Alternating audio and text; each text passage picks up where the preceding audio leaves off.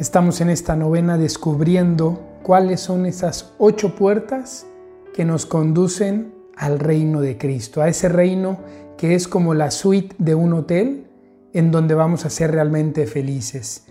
El día de ayer abrimos la primera puerta, la bienaventuranza de la pobreza de espíritu, la profundizamos y hoy queremos abrir la segunda bienaventuranza.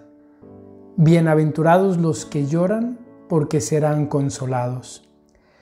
La segunda bienaventuranza es una promesa de consolación. Y este tema de consolación es uno de los más hermosos de toda la Biblia. Comienza a aparecer en el libro del profeta Isaías, a partir del capítulo 40, en el así llamado libro de la consolación de Israel. A partir de aquí, la predicación del profeta cambia de un tono de amenaza, de castigo, a un tono de consolación y esperanza. Dice Isaías 40, Consolad, consolad a mi pueblo, dice vuestro Dios. Hablad al corazón de Jerusalén y gritadle que se cumplió su servidumbre, que está pagada su culpa, que ya ha recibido de manos de Yahvé el doble por todos sus pecados. Y este tema de la consolación se da en muchos pasajes de la Escritura. San Pablo también nos habla frecuentemente de la consolación divina. Dice que Dios es aquel que consuela a los afligidos. Los últimos capítulos del Apocalipsis también nos hablan de la consolación, de esa consolación que Dios donará al mundo al final de los tiempos. Dice el Apocalipsis que Dios enjugará toda lágrima de los ojos. No cabe duda, queridos amigos, que Dios anhela consolar nuestros corazones, que Dios anhela enjuagar esas lágrimas. Bienaventurados los que lloran, porque serán consolados. Pero, ¿cuáles son las lágrimas que son objetos de esa consolación divina? Esa es la gran pregunta. ¿Qué lágrimas son las que están llamadas a esa consolación divina, a esa bienaventuranza? Tres tipos de lágrimas quisiera proponerles, queridos amigos. Tres tipos de lágrimas que están llamadas a ser consoladas. Primer tipo, las lágrimas del arrepentimiento. Son las que tuvo la pecadora del Evangelio, que se tumbó a los pies de Jesús y se los lavó, secándolos con sus cabellos y llenándolos de perfume. Sus lágrimas de arrepentimiento le produjeron una inmensa consolación cuando Jesús le dijo, Hija mía, tus pecados te son perdonados, tu fe te ha salvado, vete en paz.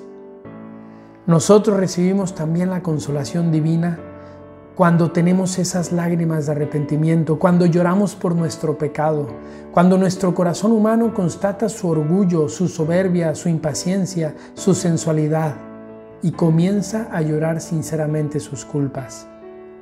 Recibimos la gracia de la consolación porque empezamos a saborear el perdón de Dios, empezamos a saborear su amor, su misericordia, como ese amor es mucho más grande que nuestro pecado. Por eso los padres del desierto se atrevieron a decir, quien llora el propio pecado es más grande que quien resucita a los muertos, porque quien llora su propio pecado recibe la consolación divina.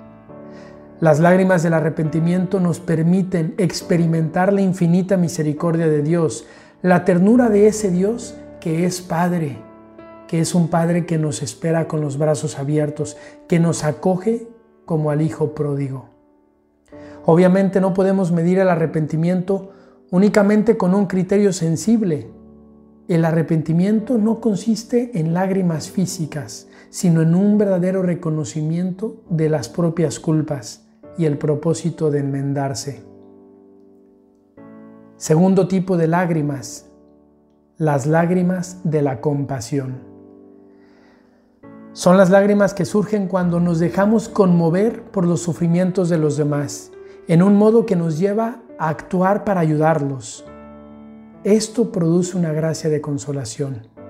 No se trata solo de un sentimiento, sino de un amor efectivo que nos hace inclinarnos sobre los demás, sobre la miseria del prójimo, para ayudarlo gratuitamente, para amarlo, para asistirlo. Por eso San Pablo afirma, hay más alegría en dar que en recibir. Es consolando, queridos amigos, como muchas veces seremos consolados. Y tercer tipo de lágrimas que producen la consolación divina, las lágrimas de la prueba. Son las lágrimas que brotan de la aflicción, del sufrimiento. Son las lágrimas que nos brotan cuando algo no está bien en nuestra vida, cuando tenemos problemas de salud, cuando nuestra familia pasa por una prueba. Son las lágrimas cuando nos quedamos sin trabajo, cuando nuestro matrimonio está en crisis, cuando nuestra vocación sacerdotal o religiosa titubea. Son las lágrimas cuando tenemos un problema físico, psicológico, espiritual. Son las lágrimas que tenemos cuando nuestra vida humana no es plena. Las lágrimas de la prueba. También esas lágrimas quieren ser objeto de la consolación divina. También delante de esas lágrimas Dios nos promete consolación. Como un hombre es consolado por su madre, así yo los consolaré a ustedes, y ustedes serán consolados en Jerusalén, dice el profeta Isaías. Bienaventurados los que lloran, porque serán consolados. Pidamos la gracia de llorar. Pidamos la gracia de llorar no sensiblemente, sino interiormente, desde el corazón, que nuestra alma llore llorar con cualquiera de estos tres tipos de lágrimas que producen la consolación divina. Lágrimas de arrepentimiento, lágrimas de compasión o lágrimas de prueba. Y seamos pacientes. Dios sabe cuándo consolar. No queramos obligar a Dios a que venga y nos consuele ya. Él sabe cuándo nos conviene esa consolación.